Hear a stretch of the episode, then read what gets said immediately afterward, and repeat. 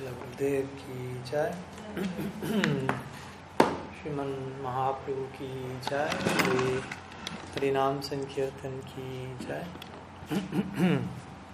Shri Shri Jagannath Baladev Subhadri ki jai. Shri Shri Gaur Nityananda ki jai. Shri Ekadasi ki jai. Gaur Bhakta Vrinda ki jai.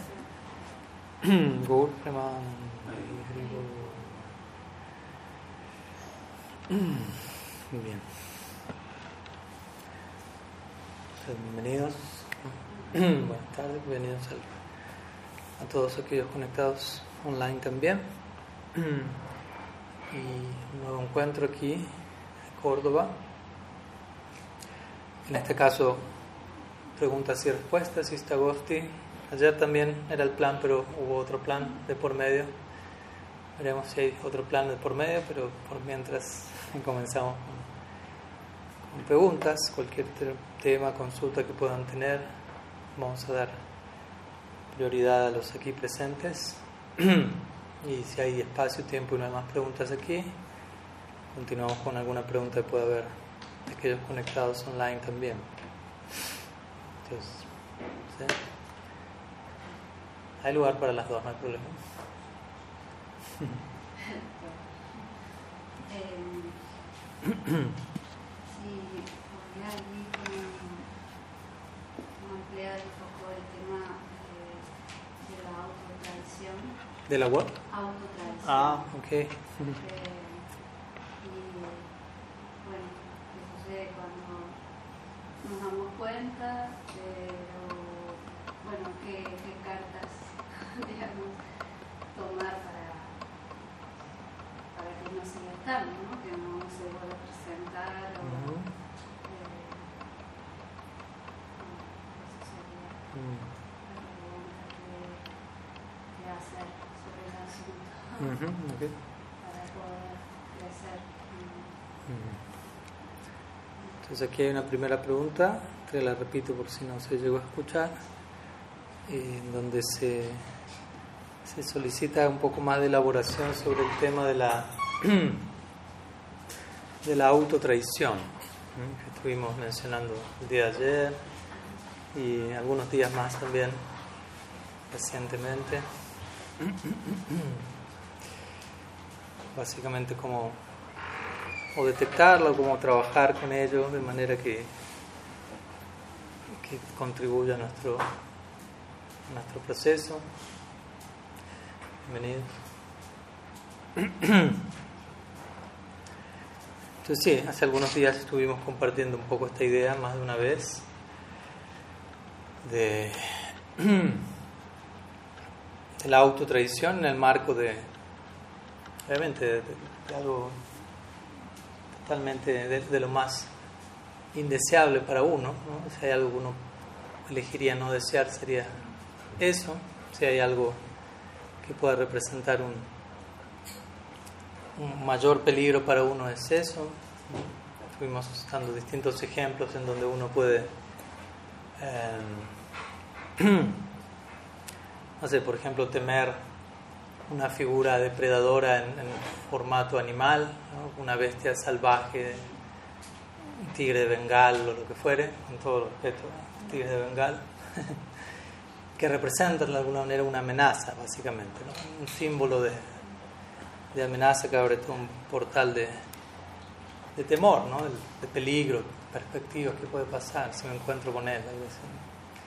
Pero por encima de eso, por debajo de eso, como queremos decirlo, más peligroso aún es eh, un ser humano en figura eh, depredadora, básicamente.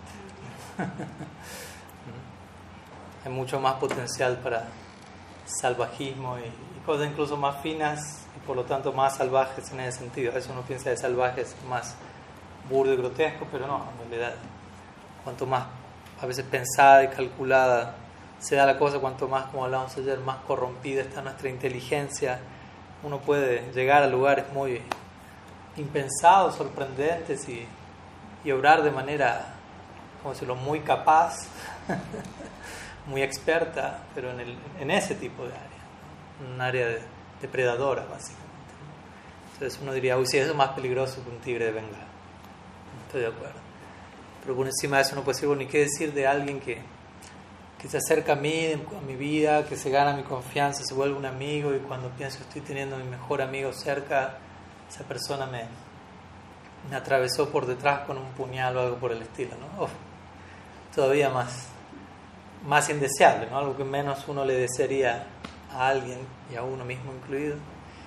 Pero finalmente la, el punto final de desembocadura fue, bueno, pero por encima de eso, o peor que eso, más indeseable que tener a alguien eh, del todo cercano que nos termina traicionando, es traicionarnos a nosotros mismos. Y muchas veces esa es la idea que menos se nos pasa por, por, por la cabeza, por decirlo así. Estamos pendientes de, de otras figuras amenazantes, por decirlo así. Estamos pendientes de distintos tipos de, de peligros que andan pululando en el medio ambiente, pero como quien diría, no, muchas veces no estamos tan conscientes del, enemigo íntimo que nosotros mismos representamos a nosotros mismos, ya que en última instancia no, no hay otro enemigo técnicamente hablando. Técnicamente, estrictamente hablando, como Krishna diría en el Bhagavad Gita, Andurat matmanastasya jenatmai Si tu mente está fuera de control, es tu peor amigo, tu peor enemigo. Si tu mente está bajo control, es tu mejor amigo. En otras palabras, el mejor amigo, el peor enemigo va a depender mucho de,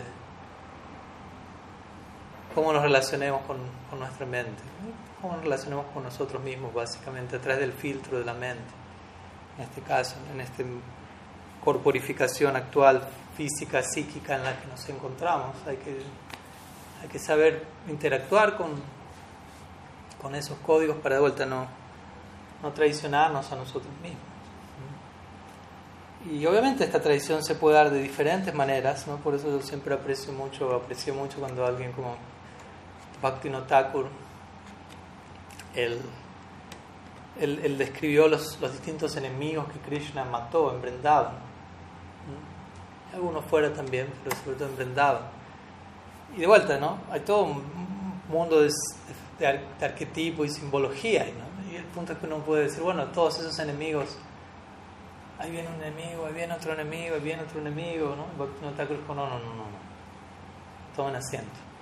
Ayer empezó. Primer enemigo, putana. Se refiere a tal elemento dentro de ti mismo. Segundo enemigo, el que fuere. Eso se refiere a tal anarta dentro de ti mismo. Tal enemigo se refiere a ese enemigo. Ese enemigo fuera se refiere a ese enemigo dentro. Ese enemigo fuera se refiere a ese enemigo dentro. En relación a la idea, en lugar de potencialmente victimizarnos señalando todos los enemigos aparentes que hay fuera. No está diciendo, todos esos enemigos en realidad están dentro. y se ven fuera porque todo lo que ocurre por fuera acontece por dentro en primera instancia. Entonces, el tema de la autotraición tiene que ver un poco con esto, no tiene que ver con, con, con, con una debilidad que nos lleva a querer básicamente un tipo de conformismo y de mediocridad donde lo peligroso aquí es como hablábamos el otro día, nosotros estamos mm, conviviendo con un ideal muy elevado, muy, muy noble, muy íntegro, muy fino. Entonces, ¿cómo decirlo? si no hay, si no hay demasiada compromiso, seriedad de nuestra parte, quizás nos veamos fácilmente en momentos tentados a, a utilizar la grandeza del ideal, a, a explotar la la nobleza del ideal para justificar ciertas cosas. Para demonizar algo externo cuando en realidad deberíamos atender el, demonio interno, si se quiere, de alguna manera.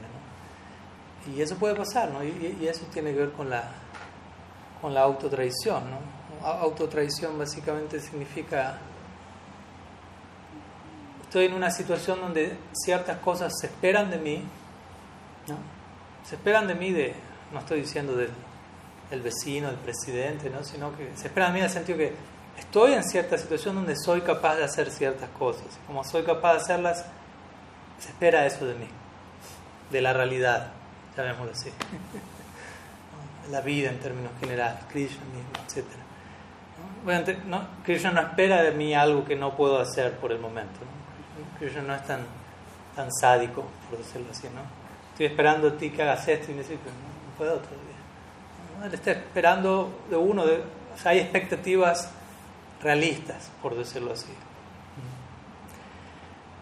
Y el punto es, existe esa expectativa sana, de vuelta desde un ojo de bienquerencia, desde arriba hay una expectativa sobre nosotros, y eso es un afecto, así como un padre tiene ciertas expectativas para con su hijo, ¿no? Expectativas no del lado, quiero que sea lo que yo quiero que sea, ¿no? Más te vale que salgas como papá o cosas así.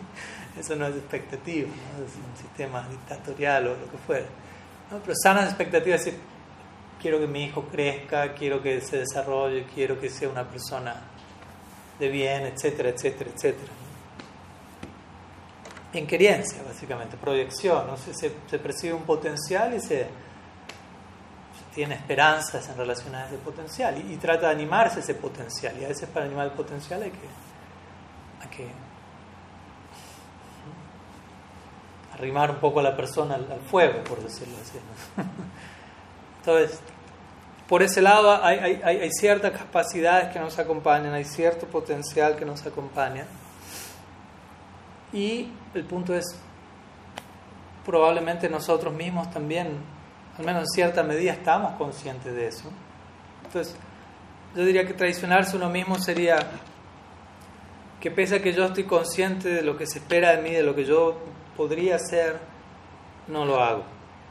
Y yo, y yo sé que lo tengo que hacer y no lo hago. Sé que lo puedo hacer y no lo hago. ¿Por qué razón? Hay un abanico infinito de él.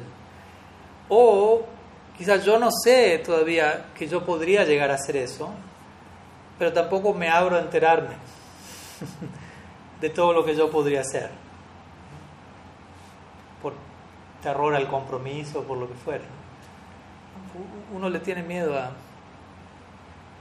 generalmente a lo, que desconoce, ¿no? eso analizamos, ya no me acuerdo cuándo, quizás un año atrás, pero que uno en general muchas veces le tenemos temor a, lo desconocido, aquello en donde no, no somos expertos, no sabemos cómo manejarnos, que representa un territorio, uh, ¿cómo decirlo?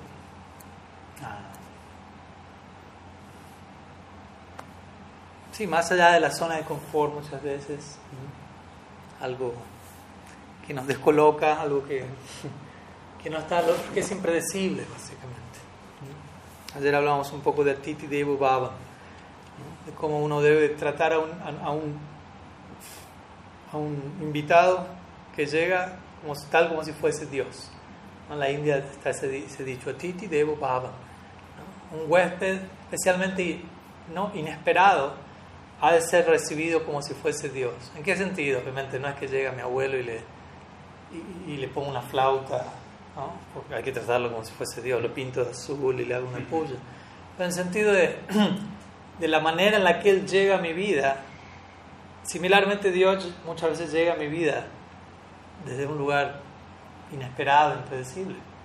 Y tengo que estar preparado para recibirlo cuando no es como, hoy Krishna no me avisaste, no, no me enviaste un WhatsApp avisando en tres horas llega esta prueba, manifiesta en tu...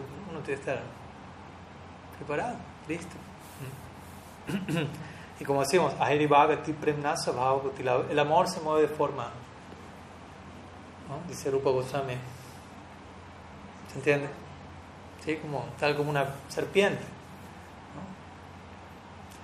Que interesantemente muchas veces la serpiente es, es símbolo en varias escuelas y tradiciones de, de varias cosas, obviamente muchas veces del mal o del pecado.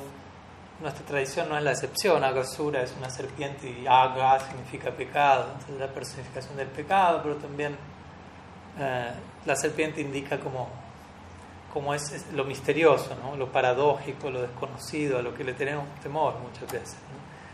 E interesantemente el amor, el movimiento del amor es descrito como tal como el de una serpiente también. Porque es paradójico, es impredecible, se mueve en zigzag, ¿no? No, no podemos anticipar lo que llega luego. Pero el punto es por eso mismo quizás puede causarnos temor, porque, porque es algo que existe fuera de, básicamente, de mi área de dominio. Para acceder a esa realidad tengo que salirme de esa área. Y eso es algo desconocido, y lo desconocido muchas veces paraliza, por decirlo así.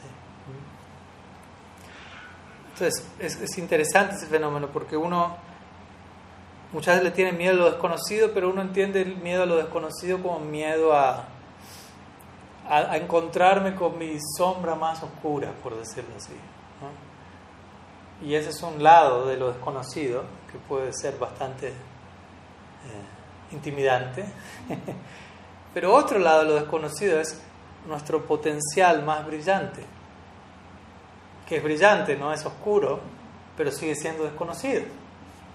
Pues yo no tengo la menor idea, quizás todavía, todo lo que podría llegar a ser. Y por el mero hecho de ser desconocido, le tengo terror. Aunque es lo más, mi potencial más brillante, ahí se encuentra mi mayor esperanza, logro, pero como es desconocido, es como, mm, hay algo. Entonces, nuevamente, por temor a lo desconocido, muchas veces terminamos no, no atendiendo ese pedido, ese llamado, o no queriendo enterarnos de todo lo que podríamos ser. Y esas son formas de, vuelta, de autotraición, básicamente, ¿no? en donde, no, donde decidimos no ser un medio para el ideal, por decirlo así, en donde decidimos sabotear, sabotearnos a nosotros mismos, básicamente, ¿no? ir en contra de nuestro propio interés. En, el lenguaje védico, en varios versos, eso se llama, eso, eso es denominado con la palabra Atmaha. Atmaha. Varias veces se encuentra eso en el Bhagavatam, en los Upanishads. Atmaha significa asesino del alma. En lenguaje contemporáneo vamos a decir autotraición. Pero es lo mismo. Porque asesino del alma no quiere decir que uno literalmente asesina el alma. Krishna en el Gita dejan claro, el alma no puede ser matada, no puede ser cortada, mojada, secada. El asesino del alma, ¿a qué se refiere? A que uno es es su peor enemigo en términos de atentar contra el propio autointerés, contra aquello que es lo mejor para uno. Y de vuelta, uno muchas veces sabe que es así, pero aún así, por de vuelta determinada debilidad, determinado condicionamiento, uno tiene la, el coraje, si se quiere, la valentía, la fuerza, el ímpetu para, para tomar los pasos que son necesarios. O, como digo, en alguna condición uno puede estar perplejo ante qué hacer, qué no hacer, quién soy yo, dónde ir, pero tampoco me dispongo a, que se me informe de todo eso, ¿no? porque sea lo que sea que se me vaya a decir, me va a invitar a algún cambio y en muchas situaciones, por, como digo, por determinadas razones, no estamos tan atraídos a la idea de cambio. Pero el punto es que para alguien que practica vida espiritual, el cambio es la norma. No es que, bueno, una vez cada por año toca cambiar y después el resto del año ya que hacen el nuevo cambio y después viene el cambio anual y así cada tanto marcamos tarjeta y se mantiene la cosa. Mm, no, no se mantiene. Entonces tiene que existir un, un espíritu de, cambio, una especie de sana obsesión con el progreso, sin que eso sea un se vuelve una, una maratón del ego también, en términos de perfección, ¿no? Pero, tiene que haber progreso, tiene que haber progreso, porque todo está progresando. Entonces, básicamente traicionarnos a nosotros mismos yo lo, lo enfatizaría en esas dos direcciones. ¿no? A veces los devotos, cuando digo los devotos, me incluyo, aunque yo no soy devoto, pero, pero sí me incluyo en lo que voy a decir ahora, pueden venir y, o expresar. No sé, tengo este problema, me siento desanimado, me siento como, no siento que tengo el, el ímpetu que, podía tener un tiempo atrás, lo que fuera. Y, la pregunta que uno debería hacerse, uno, ni siquiera alguien más se la debería hacer a uno, no tendría que tener la capacidad de hacérsela, pero uno, al menos uno acercarse a alguien que le haga esa pregunta, si uno no tiene el coraje de hacérsela o la capacidad. Y la pregunta es, bueno, pero hay algo que hay algo en tu vida, en tu comportamiento que detectes que, que podría, debería ser mejorado y, que sabes que por, por hacer determinadas cosas eso mejoraría, pero que no estás haciendo nada de eso para que eso ocurra? Y generalmente la, la respuesta a eso va a ser sí. Sí. Sé que hay ciertas cosas que podría hacerlas mejor, que no las estoy haciendo mejor, que sé que las puedo hacer, que sé cómo hacerlas, pero no las estoy haciendo. Entonces probablemente en lo inmediato, no, no, no algo a cambiar a mediano o largo plazo, sino entonces, en la medida que no estoy dispuesto a generar ese cambio, no puedo pretender que todos los demás otros cambios que quizás esté esperando acontezcan. ¿no? Porque tantos cambios tienen que acontecer en nuestra vida, pero al menos empecemos por, por aquellos cambios que yo ya sé que, que hay que emprender y que pese a eso no estoy haciendo lo que tengo que hacer para eso. ¿Me explico? Si, no estoy obrando en consecuencia con lo que ya sé que hay que hacer, ¿cómo pretendo que, que cambie y se transforme todo lo demás que todavía no puedo ni visualizar? Entonces, en ese sentido hablamos de, de autotraición, porque yo sé en, en un sentido bien íntimo, si se quiere, sí, esto lo podría hacer mejor. Podría darme a mí mismo de mejor, de manera más sustancial en esta dirección. Podría hacer un esfuerzo más sustancial en esta dirección. Que quiera o no quiera, eso es otro tema, pero al menos no engañarme, decir, no, no sí puedo, no lo estoy haciendo tener la, integridad y la, capacidad de reconocer, ¿no? por hacer o por no hacer esto o aquello, eso está generando un resultado, no es que da igual. Entonces, ser adulto significa, yo diría, más y más, o menos y menos, traicionarnos a nosotros mismos. ¿no? Tomamos conciencia de ciertas situaciones, ciertos hechos, sabemos que es, que es aquello que, que realmente va a ser una, un beneficio, una bendición en nuestras vidas, a dónde apunta el ideal, cómo, avanzar hacia ese ideal de manera sostenible y cómo ir progresando sobre una base diaria. De vuelta, atendiendo lo que hay que atender o disponiéndonos a descubrir lo que hay que atender, porque de vuelta puede haber lo otro también. Estoy desconcertado, pero no permito que nadie me, me saque de ese desconcierto y me informe de, de qué hacer. Entonces, tampoco hay mucho que se pueda hacer allí, básicamente. Entonces, y, y el, el, punto es como hablábamos hoy, ¿no? Uno puede traicionarse a sí mismo, hay niveles de todo eso también, ¿no? no es que es una sola cosa. Entonces uno puede empezar esa autotraición en una forma muy, muy inofensiva, prácticamente. Pero esa primera autotraición inofensiva Sabemos cómo, cómo, funciona el sistema, básicamente condicionado. bueno, o una mentira piadosa o una, una, mentira, en inglés white lie, le, llaman mentira blanca, es lo mismo. Hice esto ayer, hoy puedo hacer este otro poquito, total, o sea, entre lo de ayer y hoy es, es un poquito más grave hoy, pero igual. O sea, no estoy matando a nadie, ¿no? uno empieza a crear toda la la estructura en donde, como decirlo, siempre uno tiene un Hitler para invocar, decir, no, yo no, igual no estoy haciendo eso. y lo cual no quiere decir que uno no esté traicionándose a sí mismo, básicamente. De vuelta, en una manera muy. en un comienzo aparentemente inofensiva, pero esa, esa primera autotraición inofensiva lleva a, a un mecanismo en donde el mismo proceso de autotraición se alimenta a sí mismo, en donde yo mismo me engaño a mí mismo más y más y más y más y más, y donde llega un punto y se vuelve algo totalmente normalizado, patológico al mismo tiempo, y, y, nadie me puede sacar de allí, básicamente, porque yo mismo me, ¿cómo decirlo? me adentré en, en ese patrón, ¿no? Entonces es importante todavía cuando nos damos cuenta que eso está pasando, cuando nos damos cuenta que, que algo no se está haciendo bien, recurrir a esa voz dentro de nosotros que va... Para nosotros decimos Guru Shastra básicamente implica eso. ¿no? Guru Shastra no tiene que ver con, con una imposición dogmática que aparece un señor y me dice lo que tengo que hacer y cállese la boca y obedezca. Guru Shastra implica una visión bien queriente, iluminada, que, que, apunta a la perspectiva potencial eterno del alma y que desde ahí aconseja y comparte testimonio y, y, exige sanamente, básicamente. Entonces, es, es, interesante mantenernos exponiéndonos ante ese departamento y ver qué sale, ¿no? cuál es el resultado de, de yo pararme delante de, de Guru Shastri Sadhu tal como ando hoy y ver cuál es el resultado del experimento. ¿no? Y, y, obviamente, siempre como decíamos ayer, va a haber apoyo, va a haber esperanza, va a haber celebración. Y también quizás haya algunas observaciones a tener en cuenta para que la, celebración sea más, más sustancial, ¿no? para arruinar la fiesta.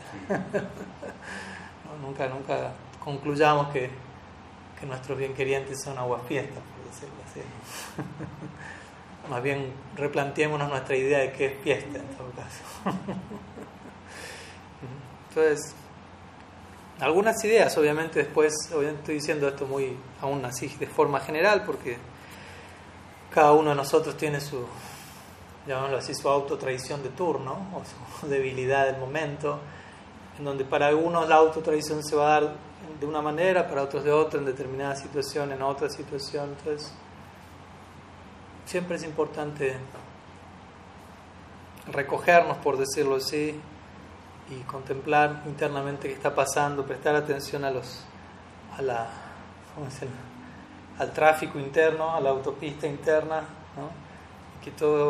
ver, ver para dónde se están moviendo las cosas y porque si no uno entra en una vorágine mecanizada en donde pierde la, la sensibilidad para, para ser introspectivo básicamente uno es como incluso el nombre de la vida espiritual. Hay tanto que hacer, lo que fuere, ¿no? Y tantos compromisos, no tiene varias cosas que hacer, estudio, trabajo, familia, compromisos sociales, etcétera, para alguna u otra manera eh, mantener nuestra identidad física, psíquica, emocional, pero recordemos, todo eso es al servicio de, idealmente, de algo permanente, eterno. Entonces, para que toda esa secuencia sea exitosa, tengo que darme un tiempo para observarme a mí mismo y, ver si estoy incurriendo en algún tipo de autotraición, de autocomplacencia, si estoy cediendo más de la cuenta algo que, que, no debería, si estoy escuchando más de la cuenta algo que no debería, si no, si no estoy escuchando algo que tanto ambas partes, ¿no? Mm. Y analizar cómo me comporto, cuáles son los frutos, cuál es la meta que elegí. De vuelta, uno elige una meta y uno se tiene que comprometer con la meta. Si uno no quiere eso, bueno, no elige la meta. Nadie lo va a obligar, nada, pero sea cual fuera, incluso si hablamos de metas más allá de Golok Vrindavan, o sea, cualquier meta exige que uno se identifique, se compromise, se comprometa con, con el objetivo y, y obre en conformidad. Si no, es un chiste, básicamente si pretendo que algo ocurra sin yo pasar por ese proceso, de vuelta me estoy engañando a mí mismo, autotraición, otra forma de decir autoengaño. Entonces, de vuelta, todo esto ha de ser rumiado y trabajado con sustentabilidad, no nada de neurosis, nada de, culpa extravagante, cosas así donde uno termina. Es otra manera de engañarse lo mismo también. Porque uno sigue en el centro, ¿no? Y yo, y yo soy lo peor, y yo, y yo. Y Krishna dice, ya, deja de decir esa palabra. Es una manera victimizada de, de, tratar de seguir siendo el centro y es otra forma de, de autotraición, básicamente. Entonces, el punto es que cuanto más uno avanza y más uno crece y se compromete con el ideal, naturalmente más, menos va uno a querer incurrir en esa autotraición. Y cuando quiera que ello ocurra, eso va a ser doloroso. Y está bien que sea doloroso. Porque si no es doloroso, uno se vuelve un psicópata, básicamente. Imagínense. Si yo me autotraiciono, me autoengaño, me da igual. Como dijimos, ¿no? Un poquito más, un poquito más, está bien, un poquito más, no pasa nada asesino serial, un poquito más. Siempre se puede más. Siempre haber alguien peor con quien comparar. Cosas así, Entonces, uno tiene que. O sea, es sano que haya. que ocurra eso, que haya un tipo de arrepentimiento porque va a pasar, o sea, el punto este no es que autotradición como diciendo, ojalá que nunca les pase. O sea, pasa todos los días probablemente. y probablemente en varios momentos no nos damos cuenta ni siquiera. De vuelta, no para torturarnos, sino para aceptar, puede pasar. ¿no? Vishwanath Thakur, cuando él define la inestabilidad en el bhakti, por un lado es lo suficientemente generoso como para decir, bueno, inestabilidad en el bhakti, hay, hay lugar para eso. Y eso va a ser parte del proceso. Como diciendo, la etapa en la que esté inestable, no piense que es la meta, pero tampoco se castigue en exceso pensando que algo debe estar fallando. Es algo inevitable en determinada nivel de progreso. Entonces, es parte de la práctica, como para sentirnos dentro de la práctica, una. aún en esos momentos de altibajo, la bhakti me está conteniendo. Y entre los distintos tipos de inestabilidad, dice, por ejemplo, o sea, si uno estudia los seis tipos de anistita, vayan kriya, están bastante ligados a esta idea de, de, de autotraición, básicamente, ¿no? En un sentido, por ejemplo, no sé, incapacidad para mantener los votos. Entonces, uno quiere mantener un voto, uno se compromete a algo y después con el tiempo uno falló. Ahora que uno falló no quiere decir que uno diga, bueno, a partir de ahora, en realidad yo no fallé, el voto era demasiado, ese voto no hay que seguir, nadie lo puede seguir. Así que olvidémonos del voto. No, no, no, tampoco hay que engañarse de ese lugar. Pero quizás me va a doler, pues yo digo, bueno, quiero, aspiro a un ideal, intento comprometerme con ciertas cosas que siento que me van a ayudar a ese ideal y luego quizá en la práctica fallo, voy en contra o a lo contrario, cedo ante la ira, cedo ante la envidia, cedo ante la crítica, cedo, cedo, cedo, cedo, cedo, ¿no? Quedo sedado de ceder tanto. y, y, quizás en el momento no me doy cuenta, como sabemos, no, no digo que uno lo haga con mala intención, pero después uno recibe el, el resultado de eso y cae en cuenta, ¿qué hice?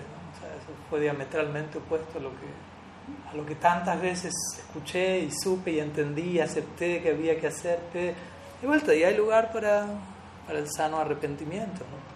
En un sentido, es un nivel de autotraición, como digo, donde quizás uno es arrastrado por algo y uno, cuando ya la ola lo llevó y lo dejó en la playa tirado así en el suelo, uno dice, ¿qué pasó? ¿Cómo terminé acá? ¿Qué fue? Y uno empieza como a armar las piezas, poner todo de vuelta en su lugar y darse cuenta, uy, y no me di cuenta, en un sentido. Fui, pero igual hay arrepentimiento. Siento que hice algo en contra de, mi ideal y, y, tengo responsabilidad, tampoco le voy a echarle culpa a alguien más. Pero como digo, hay otros niveles de autotraición más delicados que cuando está presente lo que hay que hacer, no lo hago. Y creo que todos tenemos experiencia de que eso ha pasado alguna vez. ¿no? no lo hago. ¿Por qué no lo hago? Ahí cada cual tenga, tendrá que llenar la línea de puntos. Porque uno se lo tiene que responder a uno mismo. Y sé que eso es bochornoso. Porque tampoco, la idea no es a ver cómo me busco la mejor respuesta posible para justificar. Porque, no, no, no. Es, eh, ahí empezamos a traicionarnos a nosotros mismos en niveles más y más graves. Entonces, desde ahí tenemos este tipo de, de meditaciones como trata de actuar como si tu guru estuvieras cerca tuyo siempre. Si Krishna como si Krishna estuviese en tu corazón. Uno dice, no, está en mi corazón. Pero bueno, lo decimos como una sugerencia para que no lo... Capaz le llega mejor, para que no lo sienta tan invasivo. Pero uno después se cuenta, no, no, en realidad está. Está, está. Y uno se cuenta cuántas veces me manejo de tal manera que, que si estuviese en ese momento consciente, Krishna está ahí, se me cae la cara de vergüenza de lo que estoy haciendo lo que estoy pensando, lo que estoy sintiendo. Como una vez dijo la Bhakti Pramod Puri Maharaj, cuando estaba explicando el tercer verso del Sikshastakam, Mahaprabhu solicita en la segunda línea Tarora Pisagishna, sé más tolerante que el árbol. ¿no? Y ahí quizás puede haber un, oleaje de, reclamo. Eh, más tolerante que el árbol. Este Mahaprabhu pide mucho. Más que el árbol. Cuando más, y cuando me explican cómo el árbol tolera, más quizás pataleo. Más que eso, yo más. Ni siquiera igual, más. A veces dice Taror Iba Sahishnuna, pero en general Iba es, tolera tal como el árbol. Pero generalmente nuestros acharyas han puesto Taror Api Sahishnuna, que es más que árbol. y, y la Puri Maharaj, que obviamente él tenía, él podía decirlo tranquilamente ya que le era la personificación de ese verso, dijo, si pensamos que aquí Mahaprabhu nos está pidiendo demasiada tolerancia, primero deberíamos pensar cuánto estamos siendo tolerados nosotros. Y, y partamos por quién?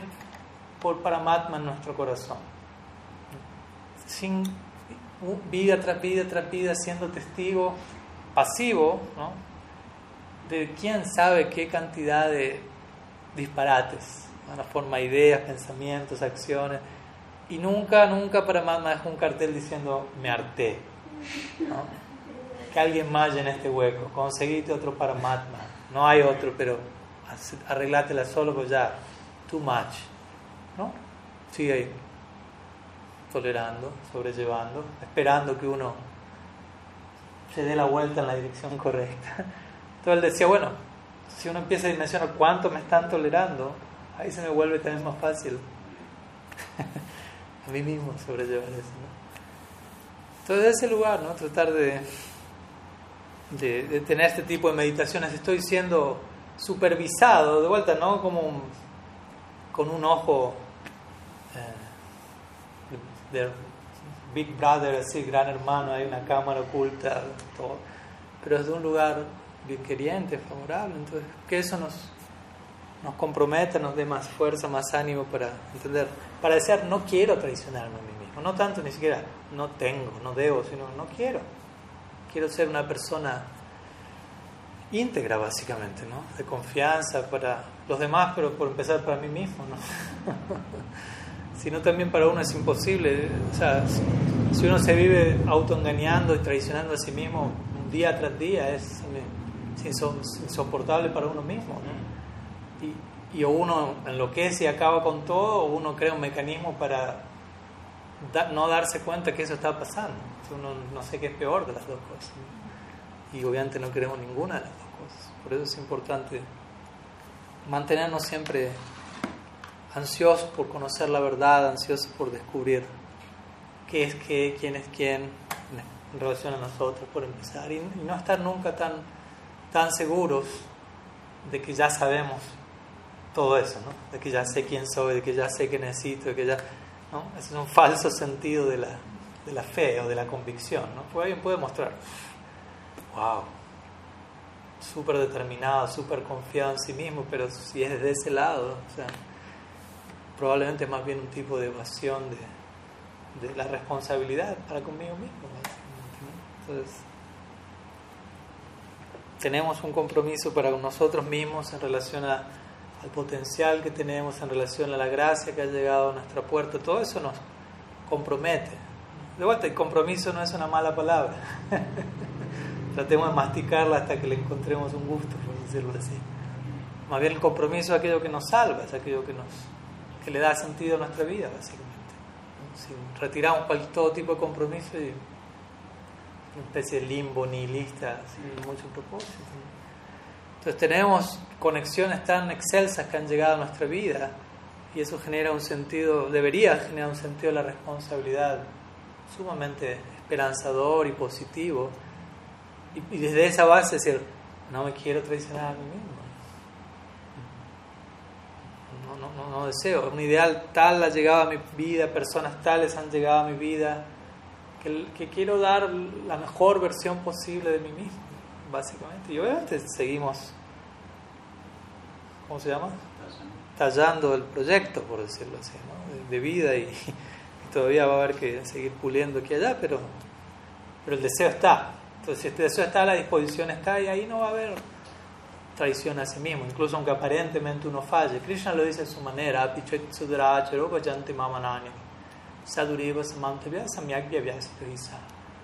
Él define allí a un sadhu. Y sadhu a veces lo traducimos como persona santa, pero sadhu básicamente significa una persona honesta. Sadhu viene sat, sat significa verdad. O alguien que quiere la verdad, básicamente. La verdad y nada más que la verdad, como dicen.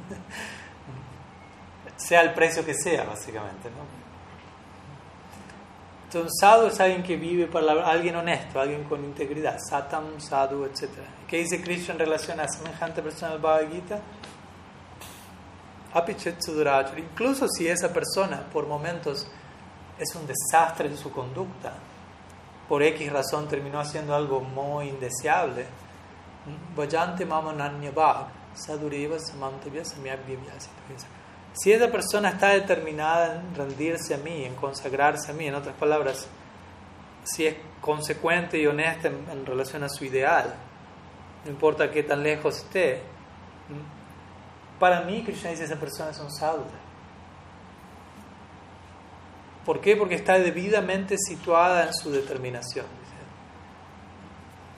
Entonces Krishna, como decimos siempre, no está jugándolo a uno por quién es uno, sino por lo que uno aspira a ser y qué tan sinceramente uno está aspirando a eso. Porque aspirar no es solamente decir, aspiro a... ¿Mm? aquello que a lo que aspiro, eso tengo que estar, es un juego de palabras, es aquello que respiro. ¿no? tengo que estar viviendo en mi aspiración. Yo aspiro a algo, eso se va a ver en cómo uno respira, en cómo uno está viviendo el día a día como alguien diga, aspiro a obtener la medalla de oro en, los Juegos Olímpicos en, qué sé yo, en ping-pong. aspira a eso, ok, vamos a ver cómo, cómo respira lo que aspira. O sea, cómo, cómo me muestra ahora que está aspirando a eso, porque si, si pasan los días no lo voy a agarrar una paleta de ping-pong en una semana, no le voy a creer nada. Ese es un chiste, estás traicionando a ti mismo, estás engañando, es un show. O si piensas que lo vas a hacer así, nunca va a ocurrir, es una proyección una aspiración totalmente dislocada, sin base real. Entonces tratamos de entender, llegó algo muy grande a nuestra vida, hay una aspiración en relación a ello, pero también tenemos que aspirar con realismo a eso, entender que de qué manera tenemos que acercarnos a eso de vuelta, sin, sí, con honestidad, con sinceridad. Y, la sinceridad toma distintas formas dependiendo del momento, la etapa, la situación. Y buena parte de la sinceridad es un autorreconocimiento de, del terreno interno, por decirlo así. Siempre me gustó, él, traduce Atma Nivedanam, que es un elemento de Saranagati, que significa entregarse a uno mismo. Dice Atma Nivedanam lo traduce como introspección interesantemente él hace un sinónimo entre la autoentrega y la introspección. Como uno es sinónimo de la otra, en verdad. Yo no puedo entregarme a mí mismo si no soy introspectivo. Y esa introspección es en sí entrega, es un acto de entrega, donde yo me dispongo a, a ser sincero con lo que esté pasando y a implorar y orar para que se arroje luz mayor luz sobre eso porque probablemente, por más sincero que quiera ser, se me pasan por alto varias cosas. necesito gracia para que Krishna muestre lo que no, yo no veo. Yo trato de ver lo que más puedo, por decirlo así, por mi lado, y que Krishna, en el sentido de esfuerzo personal, y luego gracia divina.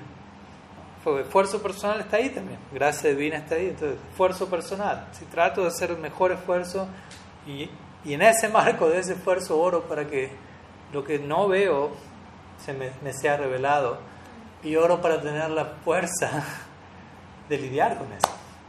Porque uno pide que se me revele, que se me revele y como a veces también estamos con juego de palabras, ¿no? Porque se me revele y se me revele con B corte después que se me termino revelándome con B larga, ¿no? Krishna pues si se me revele, pide y ahora él se me revela, ¿no? Con B larga. No, no, no. Uno, uno tenga cuidado con lo que pide, básicamente. en el sentido de que uno tiene que estar también preparándose, disponiéndose a, responder al resultado de nuestras oraciones y no traicionarnos a nosotros mismos ahí, ¿no? Como a veces decimos tragicómicamente, uno puede estar viviendo algo y va donde Krishna y le ora a Krishna, por favor, Krishna, dame tu misericordia, lo que fuere. Krishna da su misericordia y inmediatamente como que esa misericordia no, no nos encaja, por decirlo así, de acuerdo a nuestro paladar, e inmediatamente le empezamos a orar a Krishna, Krishna, por favor, dame misericordia, me, acaba de llegar esto. Y Krishna dice, esa fue mi misericordia. Y ahora me está pidiendo misericordia para librarte de mi misericordia. ¿Cómo funciona eso? ¿Qué tanto estás realmente dispuesto a recibir mi misericordia? Y quizás, ¿qué le va a decir uno? No, cuando te pedí misericordia era para que me mandes esto, esto y esto, en esta forma, en este envase. Porque van a decir, ah, bueno, tú sabes mejor que yo que el, cómo tiene que darse todo, ¿cierto? Si tú lo sabes también, ¿por qué no lo generas tú mismo? No te lo das tú mismo. De vuelta, es como tragicómico y bochornoso, pero uno dice ese palito infinitamente. y son formas, si se quiere, de autoengaño, de autotradición, pero, pero bueno, aprendamos de eso y tratemos de de progresar a, cada vez menos de, todo eso y cada vez mayor, mayor aceptación de, de, la, de la realidad tal como ella elige presentarse en nuestra vida, porque al fin final del día esa es la, la disposición que queremos desarrollar. Darle la bienvenida a la verdad absoluta en su forma personificada, servirla, amarla. estamos queriendo amar a la verdad absoluta personificada por siempre. Pero ¿cómo yo voy a terminar amando de esa manera algo si, si no me dispongo a, que eso venga en la manera en que se le antoja venir, por? Krishna tiene su estilo. Nosotros tenemos nuestro estilo también. Krishna tiene su estilo. Krishna es una persona, no se olviden. Obviamente no cualquier persona, pero una persona. Una persona posee personalidad, individualidad, gusto, psicología, preferencia, criterio. Obviamente el de él es único en comparación a todos los nuestros puestos juntos, pero no deja de ser una persona que tenemos que terminar de aceptar en nuestra vida. Y él no se va a imponer, él no es un, de vuelta un dictador, él es muy humilde al mismo tiempo. Entonces, también se espera algo de nosotros, él está esperando algo de nosotros sin imponerse, pero así, así funciona el amor, de vuelta, no es que se nos tira encima y no, ríndeteme. No.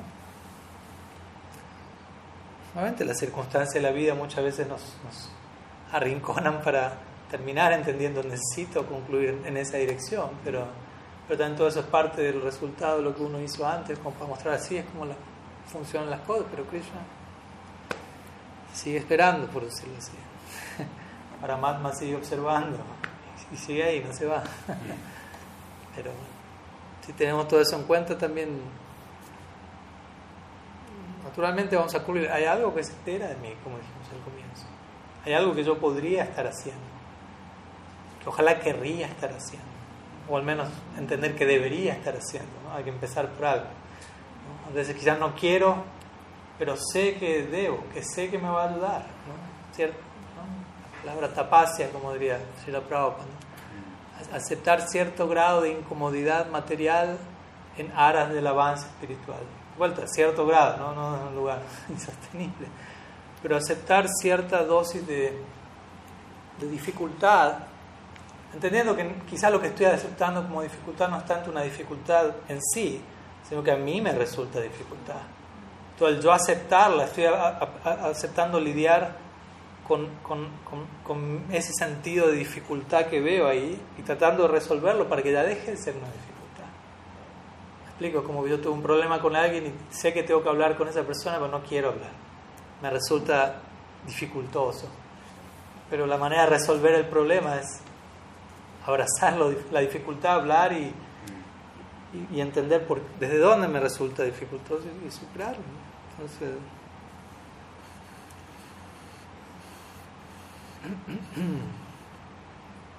En fin, algunas ideas. Vamos a seguir, pero Gopinath Acharya tiene una pregunta también. Vamos a cerrar con eso. Sí, en relación a, algún se describe en el Shastra en la etapa que se encuentra algún practicante, no sé, usted me corrige si estoy haciendo bien, utilizando bien las palabras, vamos al practicante. Se describe en el Shastra, digamos, en la etapa que se encuentra como para eh, sentir el llamado o sí, sentir digamos, la necesidad de servir a, un Vaishnava, digamos, al Guru mismo. La pregunta es si se describe en el Shastra. Empezando por ahí. Sí, claro. por ejemplo, um,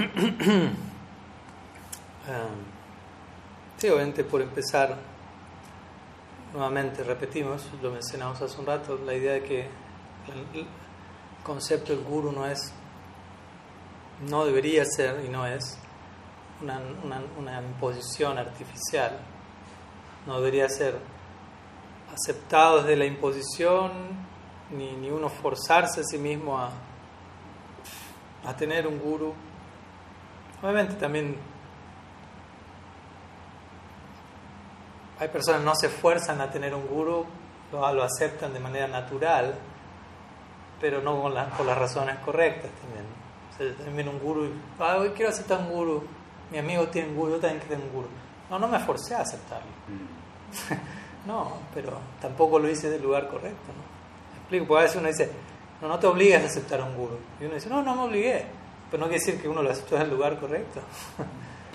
Entonces tiene que haber cierto, sí, cierto trasfondo, básicamente, para que uno llegue a, esa a la conclusión correcta, de manera orgánica, de manera natural, como una vez diría una hermana espiritual mía, no tanto de que tengo que aceptar un guru, sino necesito un guru. La conclusión se tiene que dar más bien en términos de necesidad, no de tengo que. Porque el tengo que puede tener un trasfondo de vuelta de presión social, ya pasaron varios años y todos ya se iniciaron menos yo, qué sé yo, qué, lo que fuera. Pero necesito, eso es otra cosa, y uno tiene que, que esperar a que ese momento venga, por decirlo así. Y una vez que ese momento viene, uno igual tiene que, ¿cómo decirlo? que cuidar y nutrir ese momento. Porque que, en un momento uno haya sentido una necesidad de algo no quiere decir que uno se mantenga necesitado de ese algo con el tiempo. Que uno deje de, mantener, de sentirse necesitado no quiere decir que ya no esté necesitado. Probablemente cuanto más, cuanto menos necesitado se siente con el tiempo, en realidad más necesitado está esa persona. ¿Explico? Como que yo diga, en un comienzo, y siento la necesidad de, de de la gracia de los Vaishnavas. Algo similar, ¿no? Y, siento esa y la siento, y la busco, y la obtengo, etc. Y con el paso del tiempo, por X razón, dejo de sentir esa necesidad. Y me siento superior a los Vaishnavas, no, no, y qué sé yo qué. Al final yo tengo mis cualidades y puedo mantenerme por mí mismo, no hace falta que... Se fue la necesidad de eso. No quiere decir que dejé de estar necesitado de esa misericordia. Más bien en ese momento estoy más necesitado que nunca. Por qué razón me distraje de cuál es mi real necesidad. ¿No? Ese es un punto constante. Real necesidad y falso sentido de necesidad. Arta, en sánscrito, arta significa necesidad. E interesantemente, la meta de la vida, prem, se define como panchama purusarta o la meta, el arta supremo, la necesidad prayoya, prem prayoya. Prayoya significa necesidad también. Prem purusharta. el, el, prem es la necesidad final. Pero muchas veces, obviamente, tenemos otro sentido de la necesidad. No nos sentimos necesitados de la gracia divina, no nos sentimos necesitados de refugio, no nos sentimos necesitados del guru. Y de vuelta con eso nos está condenando a nadie, pero sí se está marcando una situación distraída, por lo menos, para decir mínimo. En especial para alguien que ya tuvo esa necesidad previamente. O yo no lo puedo agarrar no sé, a mi gato y decirle, ¿y? ¿Ya siente la necesidad de recibir Diksha? El gato va a decir, miau.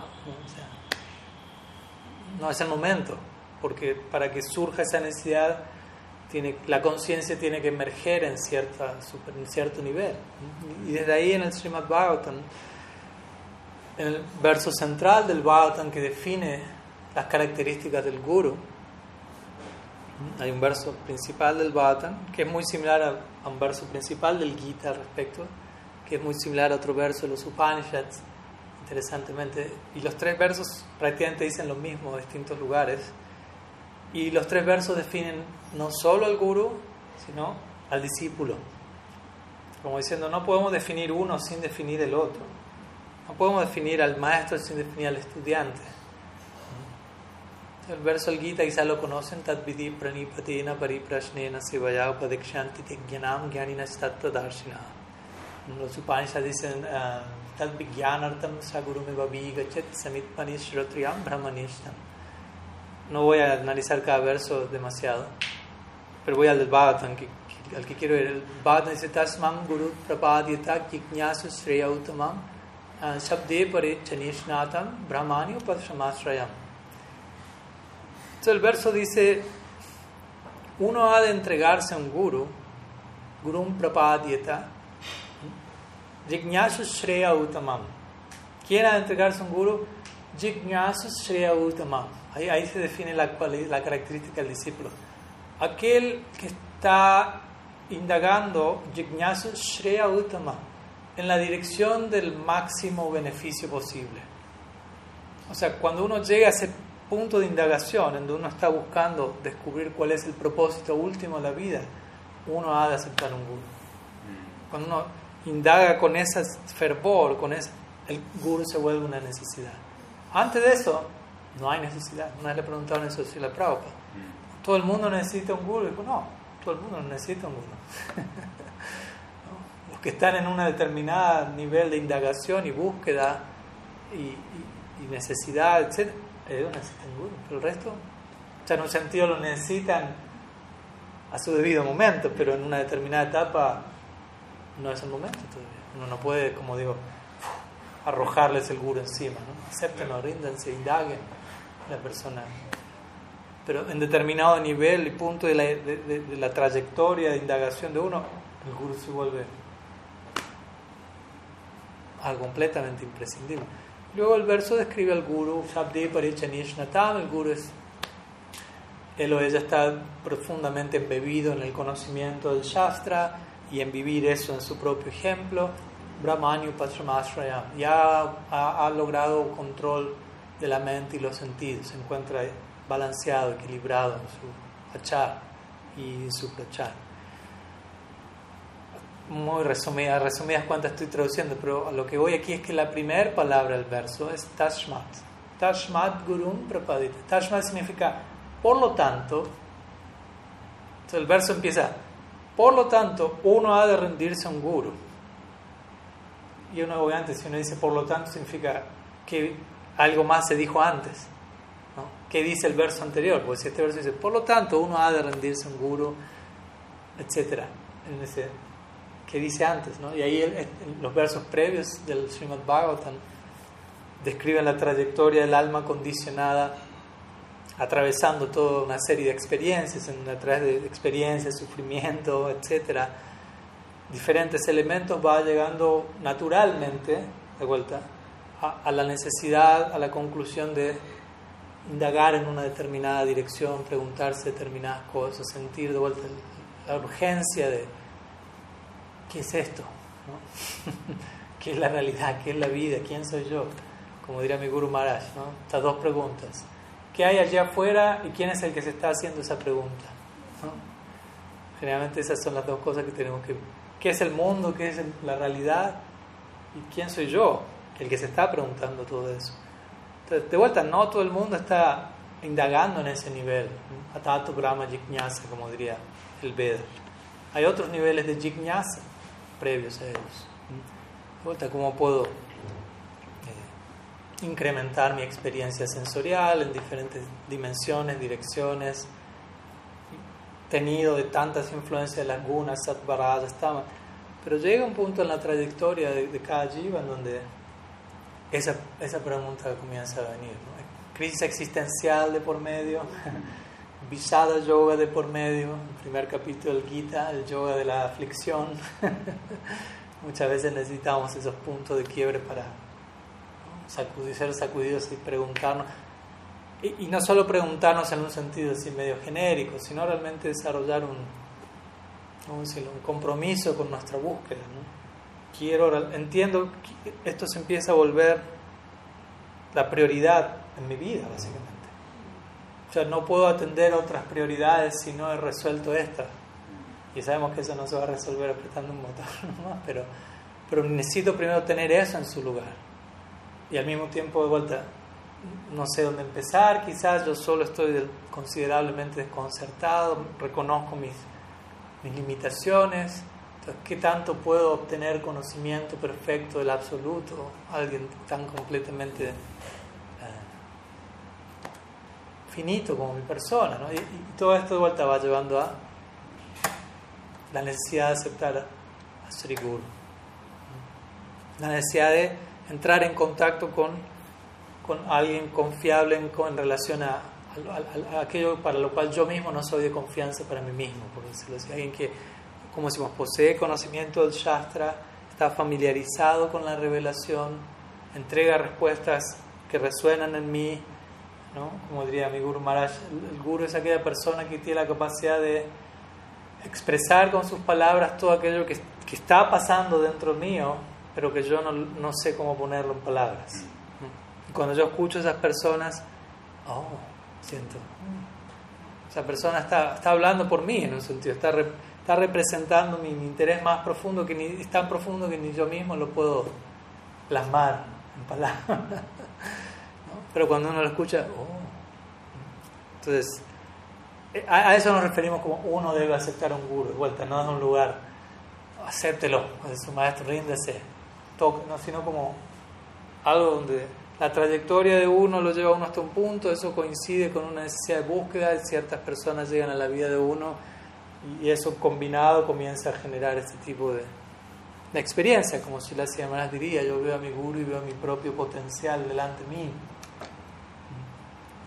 y estoy dispuesto a, comprometerme en esa dirección, a entregarme básicamente a, eso, que, va a ser exigente, porque imagínense, o sea, estar relacionándome de cerca con alguien que representa mi más pleno potencial es, es, intenso, porque esa persona continuamente me está mostrando todo lo que podría ser y quizás todo lo que todavía no llegué a ser, y uno tiene que saber manejar eso sin quedar abrumado, más bien sintiéndose inspirado e invitado aún continuamente por esa, en esa dirección. Entonces sí, el Bhattan menciona eso, hay referentes sástricos para, para el trasfondo que lo lleva a uno a, a la decisión o a la, necesidad de, de sentir ¿no?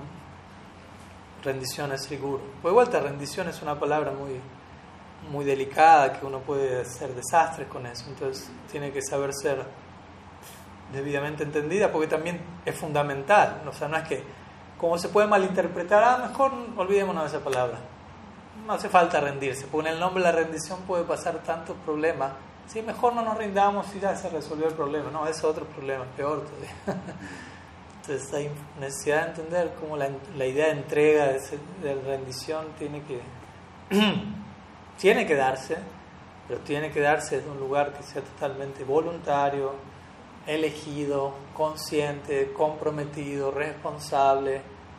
De vuelta, y voluntario, ¿no? alegremente estoy eligiendo eso, lo elijo porque sé que es lo mejor, incluso en momentos donde pueda ser difícil, como dijimos, puede haber exigencia, se solicite cierta disciplina. El maestro va como decíamos, va a tallar al estudiante por momentos y por momentos tiene que haber un poco de disciplina. Será, sea directa o quizás no sea directa, pero uno escucha algo y siente, uy, hubo una invitación a crecer ahí que la, fue, fue fuerte. O fue una corrección que aunque no fue personal, me llegó. Y de vuelta está en mí autotraicionarme, no, está en mí decir, ah, bueno, no fue para mí. Pero si uno es honesto, dice, no, eso fue para mí. No fue en un sentido literal, pero lo fue en un sentido sustancial. Eso fue para mí.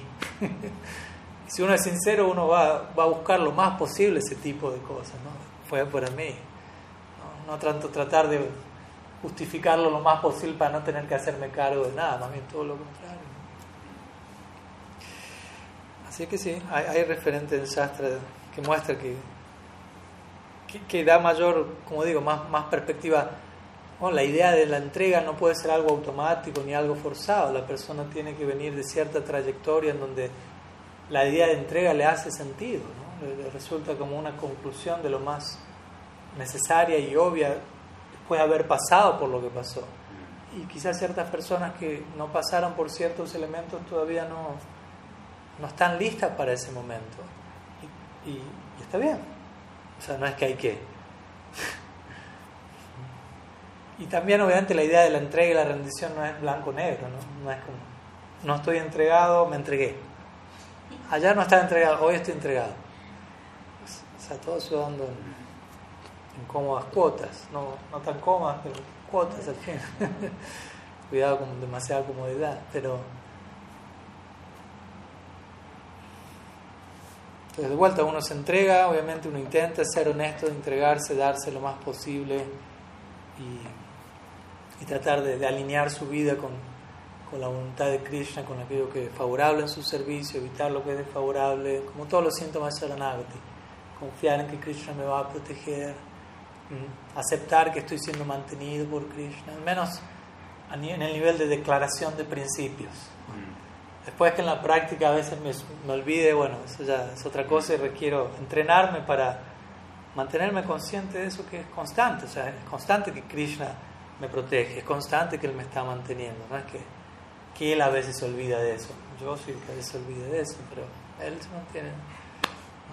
Y de ese lado seguir puliendo nuestros saranagati, que es como decíamos el otro día, el escenario sobre el cual, como diría mi Guru Maharaj, la pieza teatral del Krishna Lila va a ser ejecutada.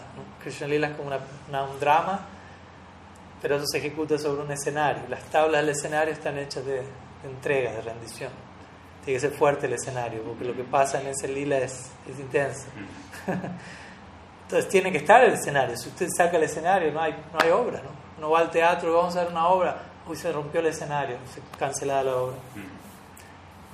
O, uno dice, vamos a buscar otro escenario, pero tiene que ser apropiado, no es, no es que, como decía el otro día, voy a, voy a ensayar Bharatnatyam sobre las olas del mar. No funciona, es agua a no ser que tenga algún sitio donde pueda caminar en el agua y danzar en el agua, generalmente necesita un escenario acorde a lo que va a hacer. Si me dice voy a nadar en el agua, ok, pero si voy a ensayar Bharatnatyam, tiene que tener un piso firme. Ahora, si va a nadar, no haya un piso firme. ¿Me explico? O sea, sin el escenario, todo lo que va a pasar en el escenario no va a pasar nunca. Entonces, si hablamos de Prem y de servir a Krishna, bla, bla, bla, si no hay Saranagati, no hay escenario, la idea de de servicio, etcétera, es, ciencia ficción, básicamente. Si la hermana lo diría fuerte, si la hermana diría servicio sin rendición es imitación, diría. Bhakti sin Sharanagati no es la obra real, no es una, una especie de farsa. De vuelta, y volvemos de vuelta a la idea de, de autotraición, donde quizás yo mismo me convenzo, oh, puedo practicar Bhakti sin tener que estar pensando en, en Sharanagati me, creo, me creo mi propio bhakti. Claro, no me lo voy a decir así a mí, pero, pero lo hago. A ver cómo hago sin tener que hablar de eso, sin tener que pensar. Porque quizás tuve, no tuve la mejor experiencia con, con esos conceptos. Pero vuelta, no quiere decir el concepto en sí está mal. Quizás tengo que estar abierto a decir, quizás hasta el día de la fecha malinterpreté, lo apliqué de una manera fanática, eh, superficial, que me sirvió en un momento, pero ya en esta etapa no me sirve. No quiere decir que no me sirve del todo sino el, el, nivel de concepción de eso ya caducó.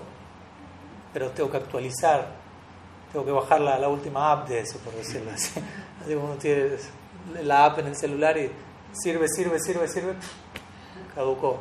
Cartelito, baje la nueva app, no sé cuánto, para que siga siendo funcional, operativa la cosa. De la misma manera, ¿no? Bhakti concebimos las cosas de determinada manera, obramos al respecto, arrancamos desde algún lado, nos sirve, pero llega un punto en donde eso ya no es suficiente.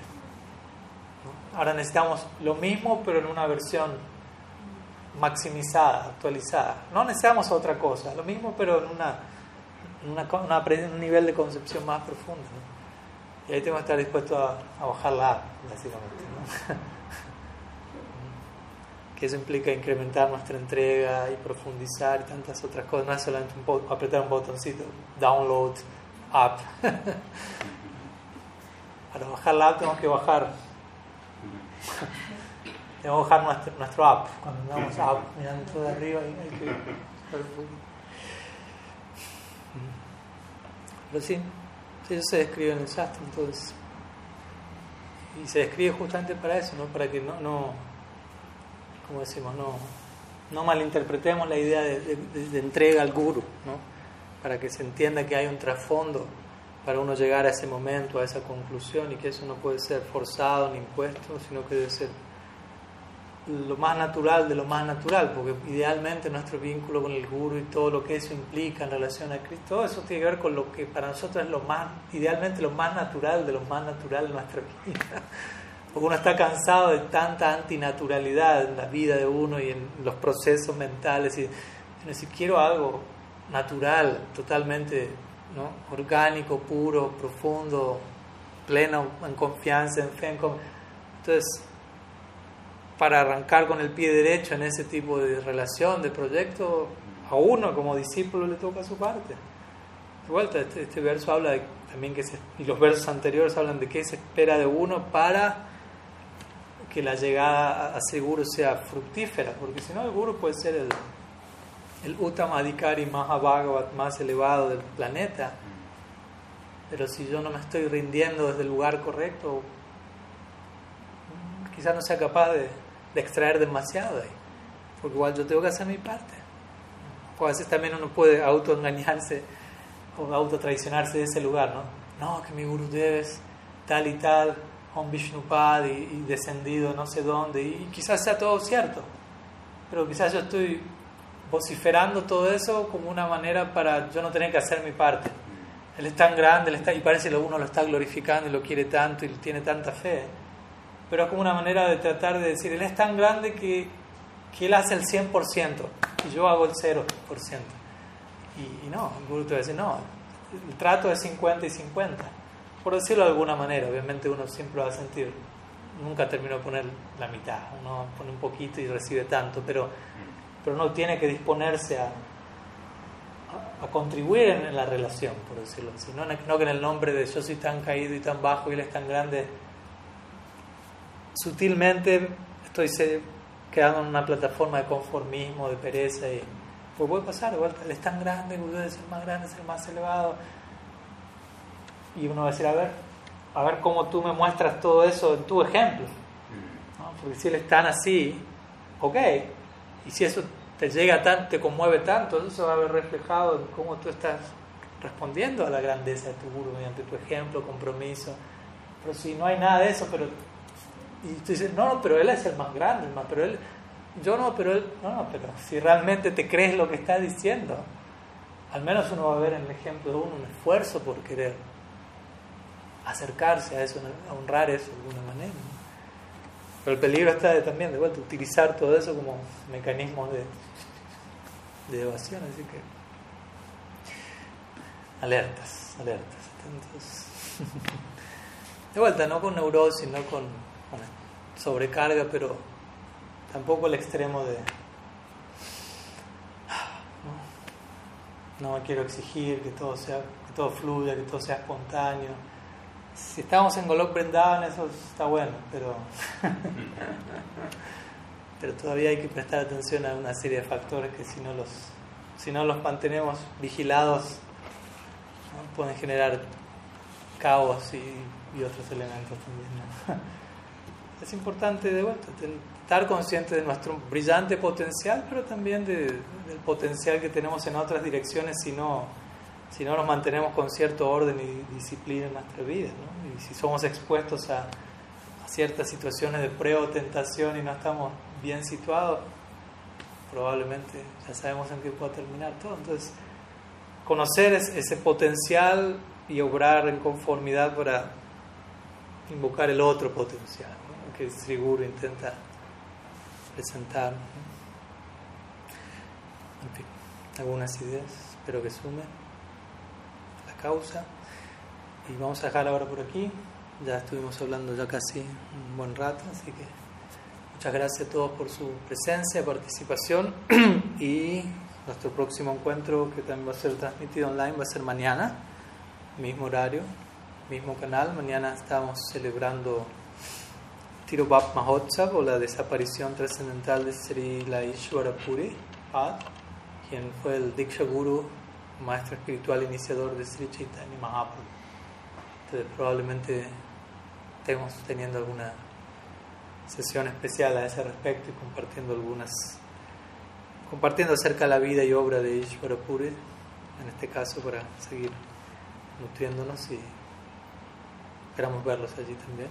Gracias por tu presencia, Shila Gurudev ki jai, Sriman Mahaprabhu ki jai, Sri Harinam Sankirtan ki jai, Sri Sri Jagannath Baladev Subhadre ki jai, Sri Sri Gaur Nityananda ki jai, Sri Akadasi ki jai, Gaur Bhakta Vrinda ki jai, Gaur Priman Hari Om.